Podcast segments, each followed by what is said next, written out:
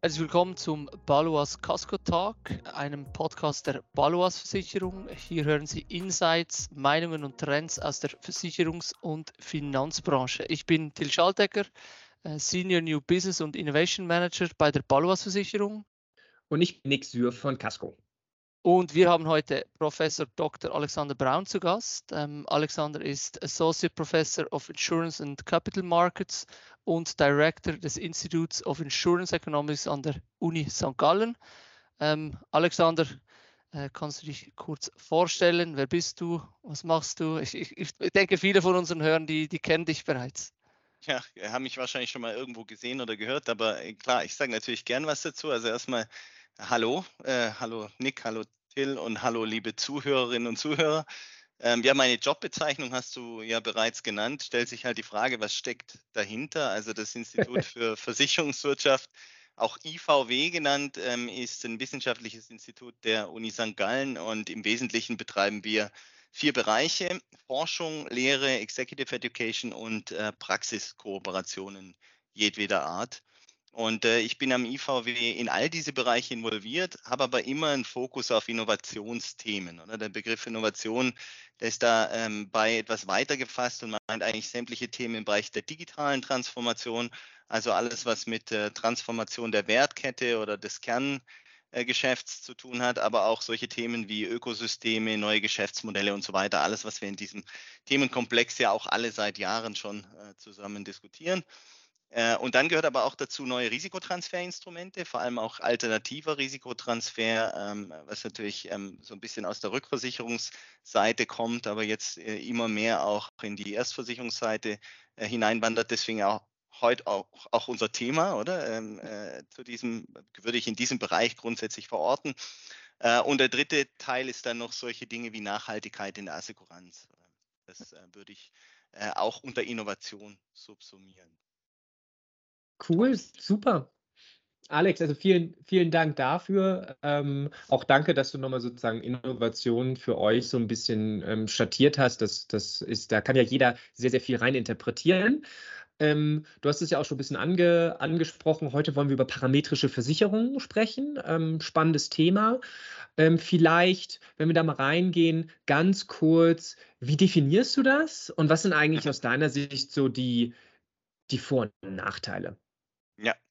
Ja, also ähm, die Definition ist eigentlich recht simpel. Ähm, es handelt sich bei parametrischen Versicherungen um Deckungen, bei denen die Auszahlung für die äh, Kundin oder den Kunden eben nicht auf dem Vorhandensein eines Schadens basiert, sondern darauf, ob ein physischer Parameter, also zum Beispiel Windgeschwindigkeit, Niederschlagsmenge, Temperatur, äh, einen vorgegebenen Grenzwert übersteigt oder unterschreitet. Das kann man, äh, je nachdem, was dann das Problem darstellt, oder es kann zu heiß oder zu kalt sein zum Beispiel, und dann kommt es zu einer Auszahlung. Ähm, ökonomisch gesehen handelt es sich bei reinen parametrischen Versicherungen eigentlich eher um ein Derivat als um eine Versicherung. Äh, also einige kennen vielleicht äh, Wetterderivate. Das ist natürlich sehr eng verwandt mit, mit, mit, diesem Thema. Warum? Weil die versicherte Person hier keinen Insurable Interest benötigt. Oder? Also es braucht im ganz reinen parametrischen Fall keinen Nachweis, dass du einen Schaden hattest, sondern du bekommst die Auszahlung auch ohne diesen Nachweis. Jetzt hast du gefragt Vorteile. Also ähm, da fallen mir gleich eine ganze Reihe von Vorteilen ein. Es ist sehr transparent, oder? Ähm, das heißt, äh, solche Produkte minimieren natürlich äh, das Potenzial für einen Streit zwischen Versicherer und Versicherten um äh, die Auszahlung. Warum? Weil das Kriterium, auf dessen Basis ausbezahlt wird, ist objektiviert.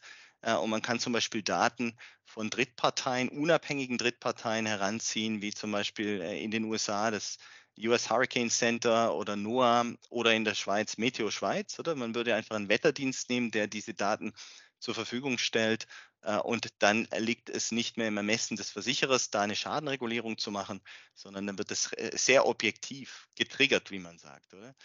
Die Produkte sind, auch wenn es auf den ersten Blick nicht so erscheint, sehr einfach, sind sehr leicht zu verstehen. Es sind ganz, ganz simple Produkte, äh, die hochstandardisiert sind auch. Also man kann das Ganze zum Beispiel äh, so spielen, dass man sagt, äh, wenn Bedingungen erfüllt, dann gibt es eine fixe Auszahlung, Punkt. Oder keine Selbstbehalte, Zusatzrider, ähm, seitenlange Versicherungsbedingungen. Man kann das sehr, sehr schlank und sehr, sehr äh, effizient darstellen und deswegen auch kostengünstiger anbieten.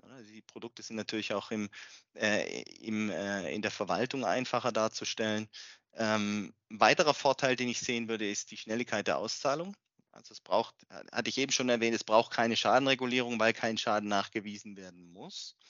Und dementsprechend kannst du innerhalb weniger, also ich sage jetzt mal im Extremfall, äh, Minuten und äh, ansonsten zumindest mal Stunden oder Tage kannst du auszahlen und, und äh, kannst also diesen, äh, diesen Prozess zwischen Auftreten des Ereignisses und äh, Auszahlung an die Kundin oder den Kunden ähm, sehr stark verkürzen. Und ein letzter Punkt, der ganz klar ähm, noch, äh, der ganz klar noch ja, zu erwähnen wäre, ist dann die Automatisierbarkeit. Das liegt auf der Hand, wenn diese vorherigen Punkte äh, zutreffen, die ich genannt habe, also Transparenz, Einfachheit, Standardisierung, äh, dann kann man das auch sehr gut ähm, automatisieren im Rahmen der digitalen Transformation. Alex, da hatte ich noch mal eine Frage, ähm, ähm, was du sagtest, man muss sozusagen diesen Schaden nicht nachweisen. Ähm, da eine, eine ähm, Klärungsfrage. Ist es so, aus versicherungsrechtlicher Sicht, die auch sicherlich je nach Land und Regulator und Line of Business auch noch mal unterschiedlich definiert wird. Mein Verständnis war bisher, dass ähm, man schon eine Art berechtigtes Interesse nachweisen muss, aber mhm. die Schadenhöhe, die man jetzt selber er, erlitten hat, nicht. Aber ich könnte jetzt nicht einfach wetten. Das war, glaube ich, auch die Differenzierung, nur zur Klarstellung. Ich glaube, genau. man braucht eine. Bere okay, verstanden. Genau, Haken also dran. ökonomisch gesehen, du hast recht, genau. Also wenn du, äh, das würde ich aber dann tatsächlich schon als hybrides Produkt bezeichnen. Also rein parametrisch ist völlig ohne Nachweis von Schaden. Das kennt man zum Beispiel aus äh, dem Bereich der Rückversicherung oder auch bei Katastrophenanleihen äh, wird es zum Beispiel zum Teil so gemacht, dass man es wirklich völlig rein parametrisch darstellt. Äh, und das andere, was du erwähnt hast, das ist dann eben, äh, da, da, ist sozusagen ein, äh, die, der Nachweis eines Insurable Interest ist dabei. Äh, damit man eben nicht im Derivatefall, sondern im Versicherungsfall ist. Ganz genau. Ja. Genau, genau. Und ist für, für den Produktanbieter halt ganz spannend und unter welcher Lizenz man das macht und so weiter. Richtig, richtig, genau. Hat regulatorische äh, Auswirkungen natürlich. Ja. Ähm, jetzt ist es ja meistens so, dass nicht alles immer nur besser ist. Was sind denn die Nachteile, äh, die besungenen oder beklagten Nachteile einer parametrischen ja. Deckung? Ja, also ich meine, der, der entscheidende Nachteil äh, von diesem Produkt oder dieser Art von Produkten ist ganz klar das sogenannte Basisrisiko. Also du hast eben als versicherte Person äh, das Problem, dass der Fall eintreten kann, in dem du persönlich einen gewissen Schaden in einer gewissen Höhe erlitten hast. Also ich sag mal, äh, dein Haus wurde beschädigt, dein Auto oder was auch immer du abdecken möchtest. Aber der entsprechende Parameter der parametrischen Deckung er wurde nicht hoch genug gemessen, um zum Beispiel den Grenzwert für die Auszahlung zu überschreiten. Das heißt also, äh, Dach ist abgedeckt worden, jetzt muss ich das irgendwie ersetzen, aber der Wind hat nicht stark genug an den entsprechenden Messstationen. Das kommt ja dann äh, schnell ins Spiel, ist die Frage, wo wird hier eigentlich gemessen? Vermutlich nicht direkt bei dir auf dem Dach, sondern irgendwo in der Nähe. Äh, das führt dazu, dass eben das Basisrisiko größer oder kleiner ausfällt. Ähm, und das bedeutet, du kannst einfach die Situation haben, dass du einen Schaden hast, aber du kriegst keine Auszahlung.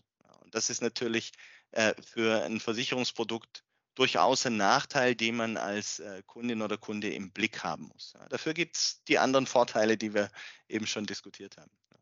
Jetzt, jetzt aus Sicht für sicher ist natürlich Worst Case, wenn, wenn, wenn sowas eintritt, hast du da, weil, weil wir kennen das jetzt nicht, noch nicht so, sage ich jetzt mal, äh, dieses Produkt in der Schweiz, das sind also die Best Practices. Wie, wie reagieren die sich? Sind die da kulant oder ist man dann halt, ja, es ist der Parameter wurde nicht äh, ausgelöst, da wird nichts gezahlt?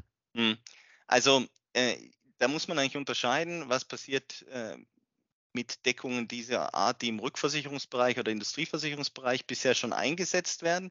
Äh, und was ist mit eher, ich sage jetzt mal, retail-orientierten Produkten oder ähm, ich sage mal Mikroversicherungsprodukten? Mhm. Ich glaube, wir kommen nachher noch auf Anwendungsfälle zu sprechen. Ähm, also in den entwickelten Erstversicherungsmärkten weltweit ist es äh, meines Erachtens so, dass das Produkt noch keine gigantische Rolle spielt, sondern eher auf kleiner Flamme stattfindet. es hat eben Spezialanwendungsgebiete.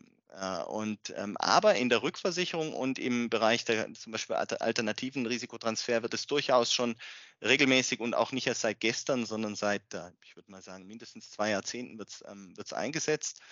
Und äh, dort ist aber schon äh, das Ganze so gelagert, dass da keine Kulanz besteht, sondern dass man natürlich versucht, sehr viel Zeit und Mühe in das Produktdesign zu investieren, ähm, sodass eben dieses Basis, Basisrisiko wirklich minimiert werden kann. Also du versuchst natürlich dann wirklich die Deckung auch so zu schreiben, dass Messstationen im, äh, in, in dem geografischen Bereich, wo auch äh, die Versicherten, in dem Fall Unternehmen oder auch Erstversicherer, wenn es eine Rückversicherungsdeckung äh, ist, wo die ihr Exposure haben, also wo die dem Risiko auch ausgesetzt sind. Also extrem gesagt, ähm, wenn ich sozusagen Unternehmen bin mit ähm, Produktionsstätten äh, in der Ostschweiz, äh, dann bringt mir das nichts, wenn im Tessin gemessen wird. Ne? Dann muss ich natürlich gucken, dass die Messstationen hier in der Ostschweiz sind. Und sie sollten, äh, das ist natürlich auch eine, eine klare Voraussetzung, möglichst engmaschig sein und möglichst genau. Also äh, dort, wo ich natürlich bei der Messung dieser physischen Parameter Genauigkeit verliere, sowohl in der Auflösung, also in der geografischen Auslösung, aber ähm, auch eben in der Genauigkeit der Messung, wenn dort Unsicherheiten bestehen, das ist dem Produkt sehr abträglich.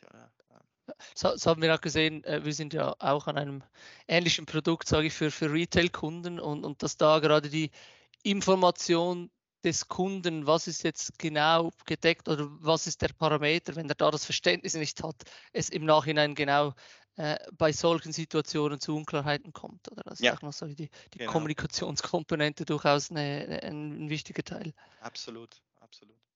Ich hatte noch eine zweite Frage, aber ich, ähm, ich, ich habe schon eine Vermutung, wo das hingeht. Ich, ich habe häufiger mal gehört, dass ähm, parametrische Deckungen halt sehr, sehr teuer sind.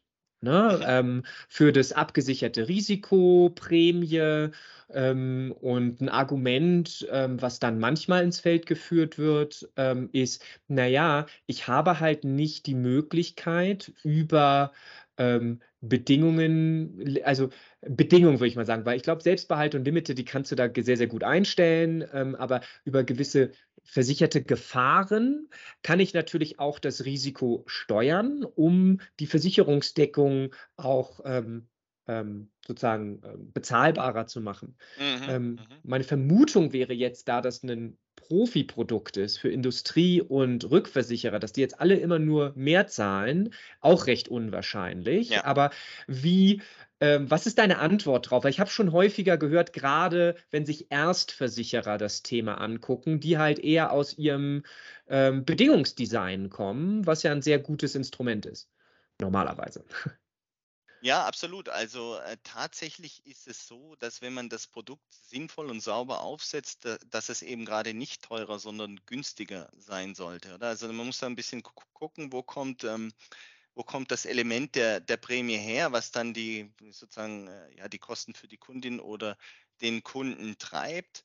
Ähm, was du jetzt ansprichst, ist so ein bisschen die, die Schadenkostenseite. Also ähm, ja, wenn ich da keine Möglichkeit habe, über geschickte Ausschlüsse oder Bündelung von Gefahren zu arbeiten, äh, dann, ja, dann sind die Schadenkosten potenziell höher, aber das kann man natürlich schon so machen, dass man äh, diese Art von Deckung dort schreibt, wo man sehr ausgiebige historische Daten hat über Wetterphänomene und so weiter, das Risiko sehr gut einschätzen kann und damit natürlich ähm, ja den Schwellenwert letztlich so setzen kann, mhm. dass die Prämie bezahlbar bleibt. Und ich glaube, für Kundinnen und Kunden, ähm, sei es jetzt auf der Unternehmensseite oder auf der ähm, Retail-Seite, ist es dann eben trotzdem ein interessantes Produkt, weil was es macht, ist dann ja äh, letztlich den Extremfall abzusichern ab einem gewissen Grenzwert. Also in der Rückversicherung spricht man auch von Excess of Loss. Jetzt ist es hier kein Loss, haben wir ja schon gesagt. Äh, es ist halt Excess of Physical Parameter, wenn man so will.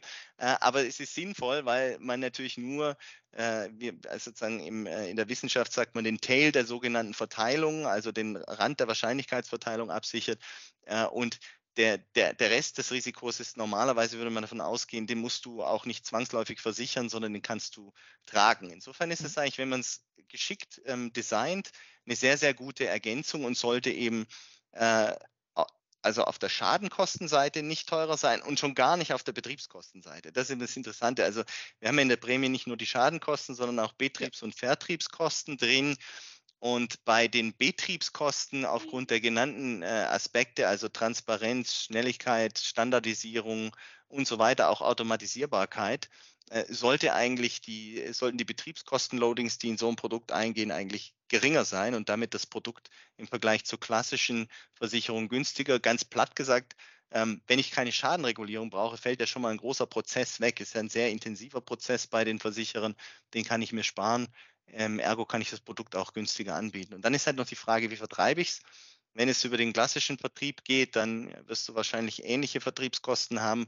Aber dieses Produkt eignet sich natürlich auch aufgrund der Einfachheit für zum Beispiel ähm, den digitalen Direktvertrieb. Äh, und dann sollte auch die Vertriebskostenseite günstiger ausfallen können. Ja. In der Theorie. Oder halt embedded, ne? Ähm, ja, genau. Also ich glaube, ich, ich, bin mal gespannt. Also ähm, mein, aber vielleicht in meiner Erfahrung, die jetzt wirklich nicht ganzheitlich abdeckend ist, ähm, insbesondere wie du ist so ein Direktvertrieb, zumindest in den ersten Jahren nicht günstiger. Mhm. Ähm, so, weil die halt auch nicht einfach wegen einer coolen Landingpage bei dir hinkommen ähm, und du das vorfinanzieren musst. Aber ich glaube, gerade so ein Embedded-Modell äh, äh ist natürlich ganz spannend, wo du ähm, Leute schon mit einer gewissen ähm, Risikosituation und Vorauslese hast und das dann re relativ schlank integrieren kann. Aber ja. ich glaube, beide beide Sachen. Ich glaube, was sehr, sehr erfolgreich funktioniert, das ist ja zum Beispiel, was DK Underwriting macht, das sind die größeren äh, Commercial-Risiken auch mit parametrischen mhm. Deckungen abbilden, ja. ähm, da über einen klassischen Kanal. Ähm, okay, cool. Du hattest ja anfangs schon ein bisschen gesagt mit den Use Cases. Ähm, was sind denn aus deiner Sicht so die, die, die spannendsten Use Cases, ähm, die aktuell im Markt sind ähm, und warum? Genau, also ähm, da muss man eigentlich nochmal ausholen und sich die, äh, die bereits genannten Vorteile oder ich sage mal Eigenschaften dieser Produktgruppe nochmal vor Augen führen. Also Standardisierung, äh, in vielen Fällen auch die Möglichkeit, das etwas kostengünstiger darzustellen. Und damit eignet sich ähm, eigentlich sehr gut dafür, um Deckungslücken überall dort zu schließen, also als Ergänzung, äh, wo eben klassische Versicherungsprodukte äh, knapp sind zum Beispiel bei Naturkatastrophen, äh, zu teuer oder zu ineffizient sind, weil wir eben hohe Kostenstrukturen haben bei klassischen Produkten oder schwer zu preisen, weil wir die entsprechenden Schadendaten nicht zur Verfügung haben. Und äh, eben, wir wissen ja jetzt, für parametrische Versicherungen brauche ich vor allem äh, Wetterdaten oder Daten zum entsprechenden Naturphänomen, aber ich brauche eben nicht zwangsläufig Schadendaten, um das Ganze zu beurteilen aus Risikosicht. Wenn man es dann konkret machen möchte, ähm, gibt es eben verschiedene Beispiele, die auch schon äh, ja, im Einsatz sind, sage ich mal. Also ähm, was durchaus schon gemacht wird, ist das im Bereich der Mikroversicherung in Emerging Markets einzusetzen, also beispielsweise für Farmer in Afrika oder in Südostasien. Äh, da hängt das Schicksal äh, der Familie häufig an äh, wenigen Ziegen oder an einem kleinen Reisfeld. Und wenn dieses Feld aufgrund von Dürre oder ähm, Überschwemmung, letzten Endes, wenn da die Ernte zerstört wird oder ausfällt, ist das ein Problem. Versicherungen gibt es dort in der Regel kaum. Und da ist so ein Produkt natürlich sehr interessant, weil man kann es sehr leicht über einfache Telco-Technologie, äh, sage ich jetzt mal, äh, an die Personen bringen. Äh, man kann aufgrund der entsprechend schlanken Kostenstruktur eine Prämie anbieten, die darstellbar ist für diese Personengruppe und erreicht dann natürlich einen entsprechenden Nutzengewinn durch die Abdeckung dieser Risiken. Wenn man jetzt eher in die entwickelten Märkte geht, dann ähm, ist es sicherlich dort interessant, wo du äh, dynamische Gebiete hast mit hohem Naturkatastrophenrisiko, weil durch Urbanisierung und Bautätigkeit, also Gebäudeinfrastruktur und so weiter, kann sich das Schadenpotenzial in dynamischen Regionen sehr schnell ändern, ja, weil wir stellen dann einfach noch mehr versicherte Werte dorthin, wo, wo das Erdbeben passiert oder wo der Sturm äh, die ganzen Dinger wieder umwirft. Äh, und dann sind natürlich historische Schadendaten ein Problem, weil die reflektieren ja nicht das Schadenpotenzial, was dort heute steht. Man kann versuchen, das anzupassen, zu extrapolieren, aber physische Parameter sind natürlich dann noch besser geeignet, weil die verändern sich entweder gar nicht im Bereich der, sagen wir, ge ähm, geologischen Risiken oder sie verändern sich langsam. Wir wissen also, ähm, äh, atmosphärische Ereignisse sind, werden häufiger in Zukunft, aber äh, das ist ein langsamerer Prozess, sodass auch da dann historische Daten zumindest mal informierend wirken können äh, für die Bewertung. Was haben wir noch? Äh, auch im Bereich der westlichen Industrienationen. Es kann ein Produkt sein, was Deckungen zum Beispiel für Personengruppen äh, mit niedrigeren Einkommen oder niedrigeren Vermögen äh, darstellen kann. Ja, also Personen, die äh, schon kaum im klassischen Versicherungsmarkt unterwegs sind. Für die könnte das eventuell interessant sein, wenn dann der Fall darstellbar ist, wie wir es jetzt vorhin äh, besprochen haben, indem die Prämie geringer ausfällt. Auch zum Beispiel, was du gemeint hast, eben äh, Nick mit Embedded, also dass man den Vertrieb äh, den Direktvertrieb nicht über eine Website, weil das, da bin ich bei dir oder das ist zu costly. Aber wenn man das über Embedded Insurance machen kann, dann äh, kann das eine sehr, sehr spannende Geschichte sein. Und vielleicht noch ein letztes Anwendungsbeispiel, ähm, wovon man auch im Rahmen der Pandemie immer mal wieder gehört hat, weil das ein Diskussionspunkt war. Das sind diese Business Interruption äh, Policen im Bereich der Industrieversicherung oder ähm, KMU auch Versicherung, aber eben sogenannte Non-Damage Business Interruption, also NDBI, wo man also Deckung gegen Betriebsunterbruch äh, bekommt, ohne dass ein physischer Schaden eingetreten sein muss. Oder? Ja. Und äh, das kann also auch ein interessanter Bereich sein für parametrische Trigger.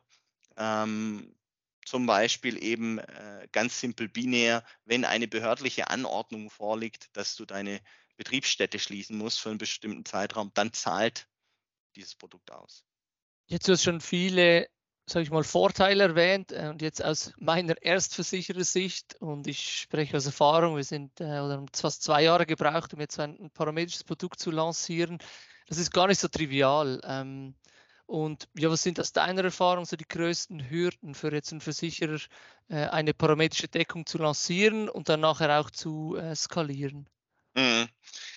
Ja, also der, die, die unabdingbare Voraussetzung ist ja schon mal, dass man sich in einem Land oder im Ländermarkt befindet, hm, in dem die Infrastruktur, die Messinfrastruktur zur Verfügung steht. Oder? Ich denke, die Schweiz ist natürlich da ein Markt, in dem das funktionieren müsste. Das heißt, wir brauchen eine flächendeckende Messinfrastruktur, die verlässlich ist. Ähm, das ist aber erstmal die Grundvoraussetzung.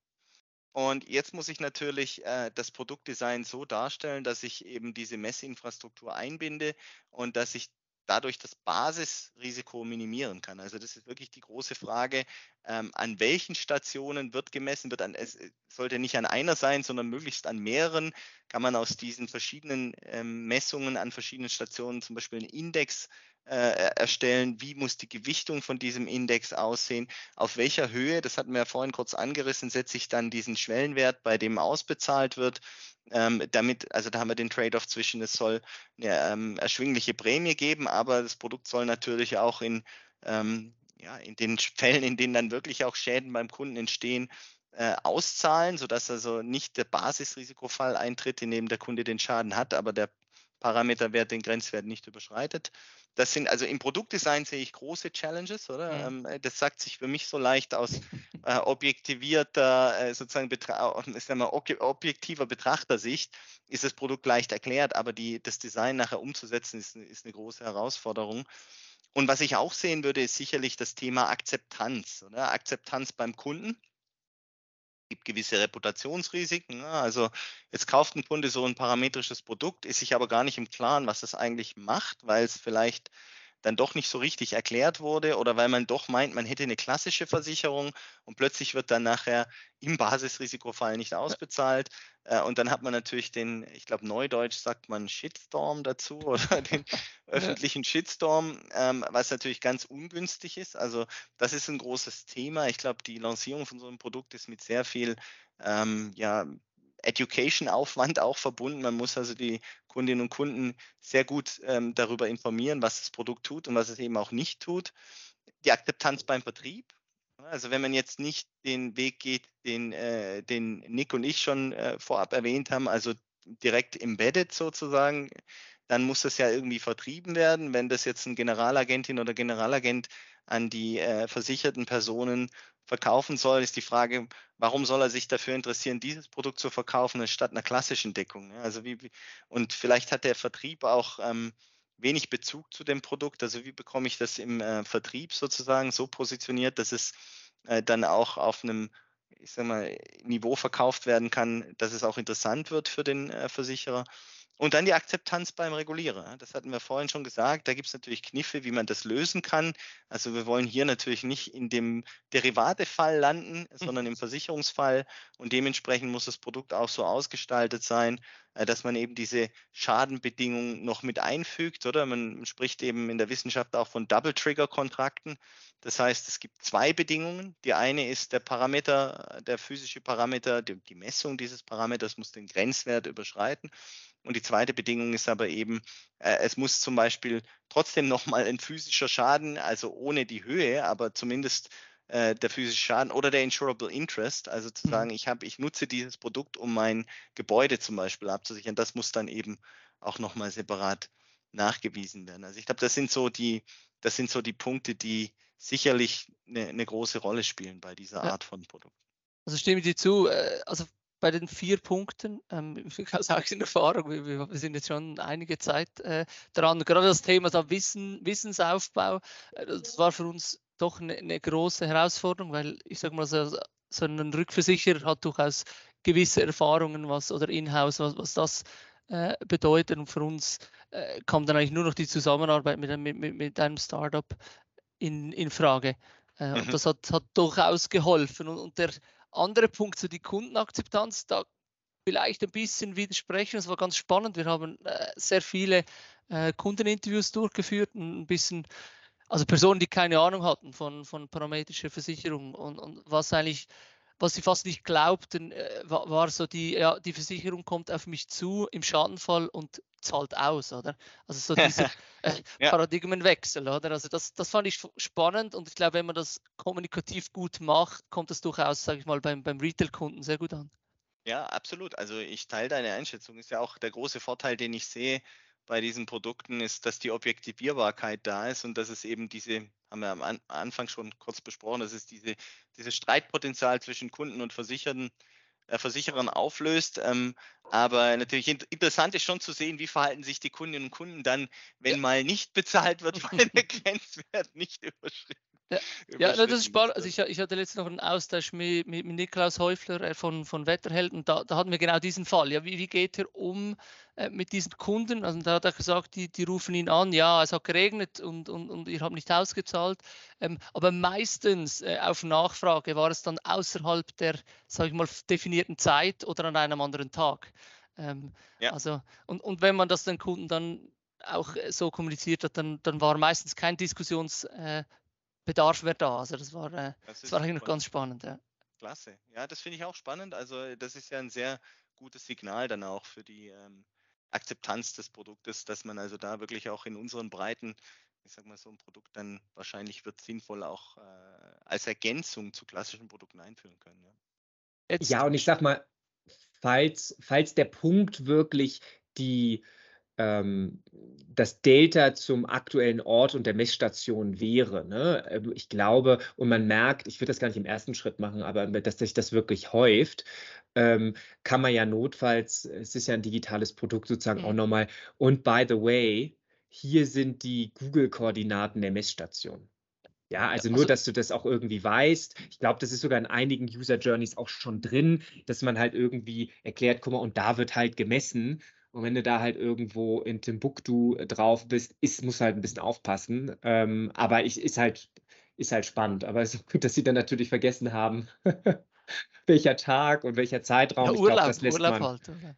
Ja, ja, ja, ja, ist fair, ist fair. Ja, jetzt absolut.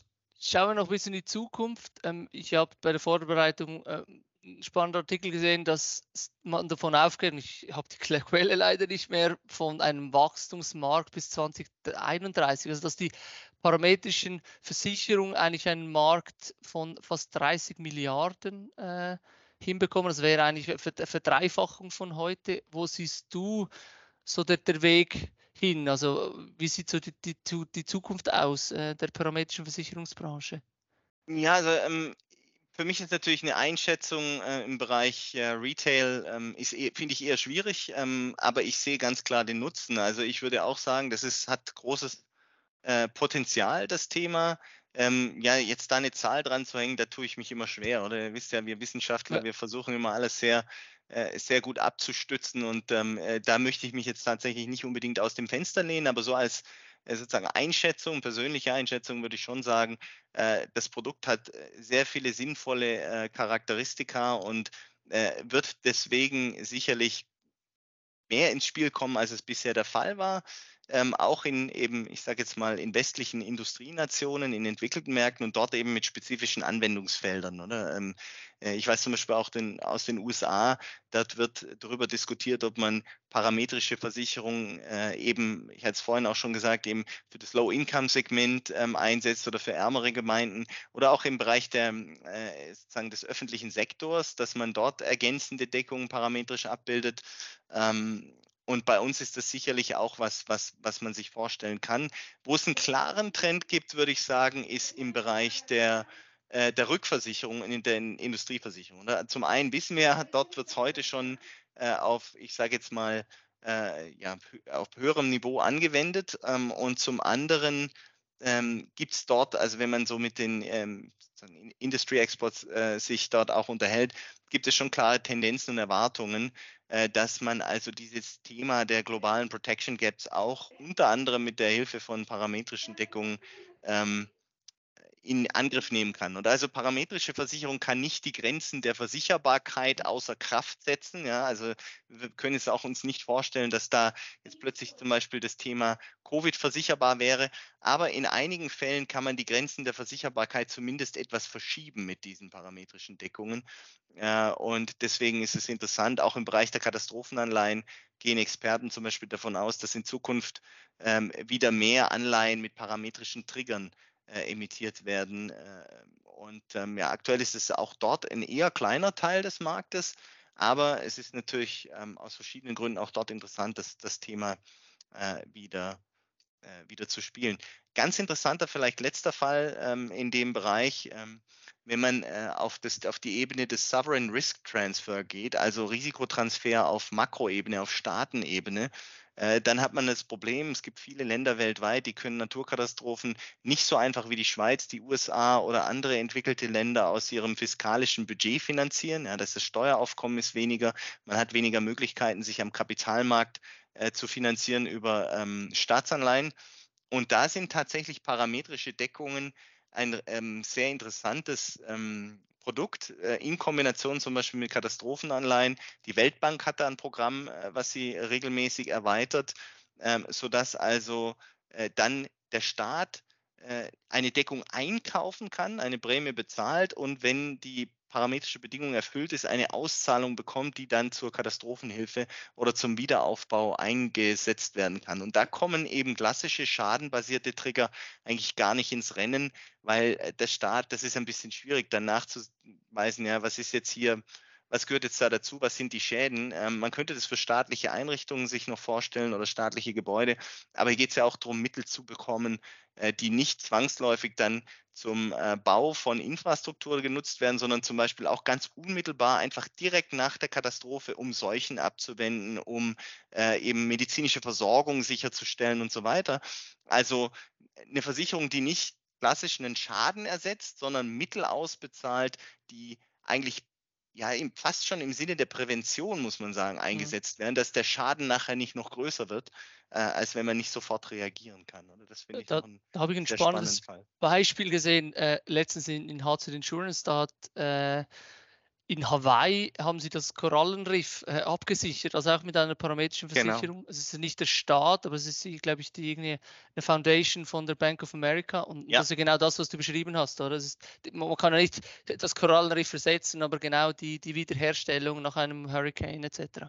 Genau, ich, genau, ja. ich hätte da noch zwei, würde zu, zu zwei Use Cases mal deine Einschätzung. Der, die, der eine ist, ähm, geht so ein bisschen ähm, auf bestehende, sagen wir mal, Gebäudeversicherung. Mhm. Und ähm, das Problem der ähm, schnellen Schadenregulierung, weil die ja meistens äh, nicht nur ein Haus betreffen, ist ja irgendwie systemimmanent. Ne? Genau. Also in Deutschland war es jetzt eine Flutkatastrophe oder Erdbeben oder was auch immer.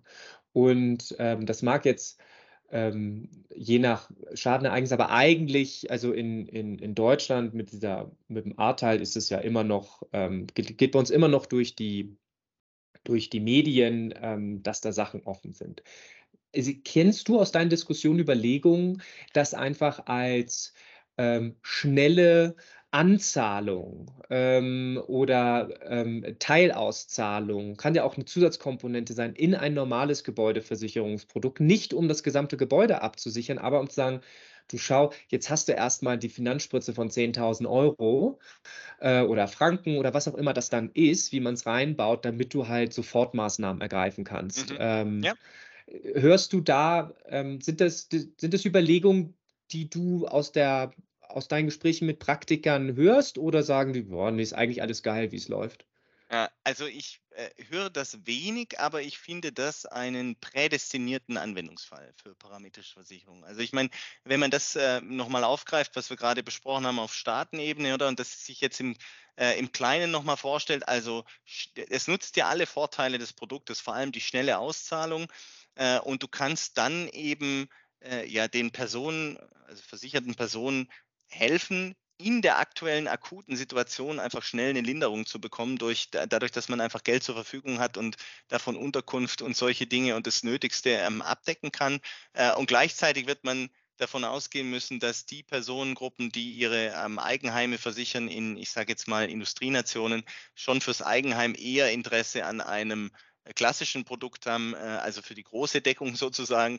Denn äh, da würde ich jetzt zum Beispiel kein Basisrisiko eingehen wollen äh, und dann plötzlich eventuell mit leeren Händen dastehen. Warum? Weil das Risiko ist für die Personengruppe so groß, dass man da recht sicher gehen will, dass man auch zu einer Auszahlung im Schadenfall kommt. Aber wie du es jetzt beschrieben hast, es ist eine ganz äh, sinnvolle Ergänzung, da eine parametrische Deckung für den für die Akuthilfe draufzusatteln. Oder? Genau, Absolut. ich glaube, du, du hast auch, glaube ich, ein, ein, Thema. Ich meine, machen wir uns nichts vor, Versicherung wird verkauft. Also, dass dich jetzt als Vertrieb mit einer gewissen Haftung ähm, völlig am Standard vorbei sage und mach mal nicht, mach nur das. Ja. Und dann passiert was. Das ist einfach, ähm, das ist einfach sehr unwahrscheinlich. Und deswegen genau. glaube ich, ist diese Kombination da ganz gut. Ähm, ja, ganz genau. Zweite Frage war so ein bisschen, ich höre das häufiger, dass Leute sagen, ah super, wir können jetzt sozusagen die, ähm, die, die, die am unteren, an den unteren Einkommensschwellen, die sich nicht versichern, absichern, alles toll. Dann denke ich immer so, oh, das klingt so ein bisschen, wir drei finden das gut und man redet sozusagen über Leute als mit Leuten, wo ich immer denke, wenn du von der Hand in den Mund lebst, dann ist halt einfach dein Horizont ein anderer und dann ist es eigentlich auch egal, dann bist du noch gar nicht so auf dem Versicherungsthema. Und ich glaube, dass man solche da bin ich drauf gekommen, als du von dem Sovereign ähm, Transfer gesprochen hast. Mhm. Ähm, siehst du Überlegungen, sowas ähm, staatliche Dienstleistungen oder ähm, berechtigte Gruppen, Associations, Arbeitgeber. Es gibt ja auch sonst, es, ist ja nicht, es, gibt, es wäre nicht der erste Gruppenversicherungsvertrag, ja. Ähm, dass die sich sowas überlegen, um gewisse Dienstleistungen einfach viel, viel günstiger auch abzuwickeln, damit das, ähm, um hier wieder den, die Schnelligkeit oder auch den administrativen Aufwand bei kleineren Losgrößen zu reduzieren. Hast du da mal Diskussionen gehört oder ist das einfach nur ein Hirngespinst von mir? Ah, da, da, da, muss ich, äh, muss, muss ich nochmal nachfragen, wie du es genau meinst. Also staatliche Dienstleister, die Services äh, anbieten. Ich nehm, also Ne, nehmen wir mal ein Beispiel, dass du, dass wir sagen, ähm, einfach, es ist, glaube ich, nicht das beste Beispiel, aber da fällt mir jetzt gerade der Trigger einfach. Wir sagen, ähm, gewisse Regionen sind nicht mehr versicherbar. So. Ja. Ja, mhm. weil wir halt sagen, du Edge Badge bist halt am Fluss oder am Berg und das ist privat. Und jetzt kann man ja argumentieren, naja, das war vielleicht mal so und jetzt verändern sich Sachen und jetzt ist nicht der eine Häuslebauer für den Klimawandel und sonstige Sachen irgendwie zuständig. Und irgendwie ja. haben wir als Gesellschaft dennoch einen Anspruch oder ein Interesse, gewisse ähm, Grundabsicherung bereitzustellen. Ja. Ähm, wollen jetzt und dass man, also kann man ja gesell und dass man da als ein Beispiel sagt, das organisieren wir staatlich, ja, ja, aber wir wollen jetzt halt auch nicht die Verwaltung ähm, überfordern. Ähm, eigentlich hatte ich so gehofft an ähm, sowas wie äh, äh, Hebammenversicherungen und, und sowas, aber da fällt mir der Trigger noch nicht ein. Deswegen, ja, ja, ja, aber, aber, in, aber, in, die Richtung bin ich, bin ich, war ich jetzt gerade mental Ver unterwegs. Verstehe ich, verstehe ich. Also ähm, jetzt ähm, leuchtet mir ein, was du meinst. Also nehmen wir nochmal dein Ahrtal-Beispiel.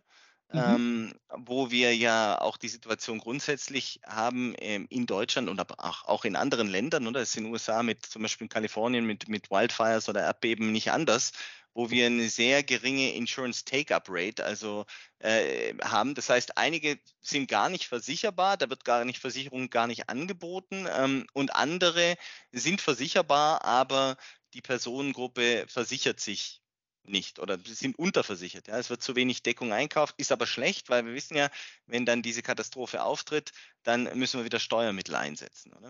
Äh, das ist das, mhm. was ja letztlich passiert und du hast dann auch äh, aufgrund, jetzt kommen wir natürlich so ein bisschen an die Grenzen des Themas Pflichtversicherung, du hast dann äh, natürlich aufgrund dieser Erwartungshaltung der Personengruppen in dem Bereich auch häufig den Fall, dass gerade absichtlich keine Versicherung eingekauft wird gegen diese Art von Ereignissen, weil man sagt, naja, wenn das passiert, ja, dann kommt sowieso der Bundeskanzler vorbei und, und, und hilft mir beim Wiederaufbau. Ne? Deswegen ist natürlich, was du sagst, schon eine interessante Überlegung, ist zu sagen, naja, ähm, aus staatlicher Sicht bedeutet das, ja, wenn man jetzt mal die letzten Hochwässer in Deutschland nimmt als ähm, sozusagen Datenpunkte, ja, wir gehen dann sowieso ähm, als Staat hin und geben dort Steuermittel aus und die fehlen woanders wieder. Man hat einen, Crowding-out-Effekt, also wir können weniger Lehrer bezahlen, wir können weniger Infrastruktur bezahlen äh, und sonstige Dinge, für die der Staat, neuerdings natürlich auch wieder Verteidigung, ja, äh, für die der Staat zuständig ist, da fehlt dieses Geld. Ähm, warum nicht ähm, eine Art Pflichtversicherung machen und die dann ähm, auf parametrischer Basis, ähm, sodass man diese Bereiche abdecken kann? Und jetzt kommt sozusagen die interessante Geschichte. Ist, äh, privat, Im privaten Sektor will das ähm, kaum jemand nehmen. Äh, es sei denn, man ist global diversifiziert. Also das müsste schon ein Versicherungsunternehmen sein, ähm, was ein Layer von diesem äh, Risiko nimmt, was, was global diversifizieren kann. Aber was man häufig sieht mit solchen Extremschadenereignissen ist, dass dann genau dieses Risiko wieder weitergegeben wird an den Kapitalmarkt. Also andere Länder sind uns da in der Denke schon voraus. Da macht man einen sogenannten Sovereign Risk Pool. Dann werden die Deckungen dort geschrieben. Ähm, die USA hat zum Beispiel ähm, das sogenannte National Flood Insurance Program für diesen Zweck. Äh, und dieses Programm ist natürlich in der Vergangenheit hochgradig defizitär gewesen. Warum? Immer wenn der Kumulschadenfall auftritt, dann fehlt viel Geld. Und jetzt ist man auf die Idee gekommen, naja, es gibt ja einen Kapitalmarkt, an dem man diese Risiken weiterreichen kann in Form von Verbriefung. Und am Kapitalmarkt gibt es tatsächlich eine Nachfrage nach diesen Art von Verbriefungen, weil aus Sicht eines global diversifizierten Investors ist es dann wieder was, was man im Portfolio ganz gut ver, ver, ver, verhalten kann sozusagen. Und man bekommt eine ähm, anständige Risikoprämie dafür, die ähm, zu, zur Abwechslung auch noch unkorreliert ist mit allen anderen Zinsen, Wechselkursen, Aktienkursen und so weiter, die man im Portfolio hat. Äh, also da wird es interessant äh, und das kann man tatsächlich über im ersten Schritt, also der erste Risikotransfer von aus der Region in einen zum Beispiel staatlichen Risikopool, das kann man sehr gut auch über parametrische Deckungen machen. Danke. Ähm, also wer jetzt zugehört hat, ne, bitte mal den, ihr merkt schon mal bei Alexander anrufen, der kann helfen. ähm, ich, so mit ein bisschen Blick auf die, auf die Zeit. Ähm, Gibt es aus deiner Sicht ähm, eine, eine zentrale oder einfach auch für dich persönlich spannende Frage oder Aspekt über parametrische Deckung, die wir jetzt aber vielleicht nochmal anteasern sollten? Hm. Ja, das ist gar nicht so einfach. Wir haben ja sehr ausgiebig jetzt schon über das Thema gesprochen. Ähm, ja, da bin ich jetzt so ein bisschen überfragt, muss ich sagen. Ne, das ist ja ein Kompliment an Tils und meine Fragen. Ähm, das nehmen wir doch, nehmen wir auch. Ja. Ähm, aber ähm, ihr habt abgeräumt, ich, ja? Ihr habt wir haben, danke, danke.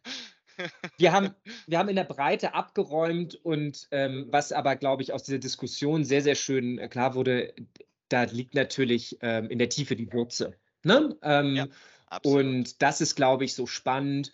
Ähm, und das, was du auch sagtest, und das ist ja häufig so, damit es für jemand anders einfach ist, ist es für einen selber sehr kompliziert. Also so ein Produkt so aufzubauen, dass es dann nach draußen einfach ist und dir nicht irgendwie die Bude abfackelt, das ist halt das Komplizierte. Und das ist ja häufig so, ähm, dass die einfachen Sachen kompliziert sind. Also ähm, ich bin wunschlos glücklich. Ich weiß nicht, Till, hast du noch was?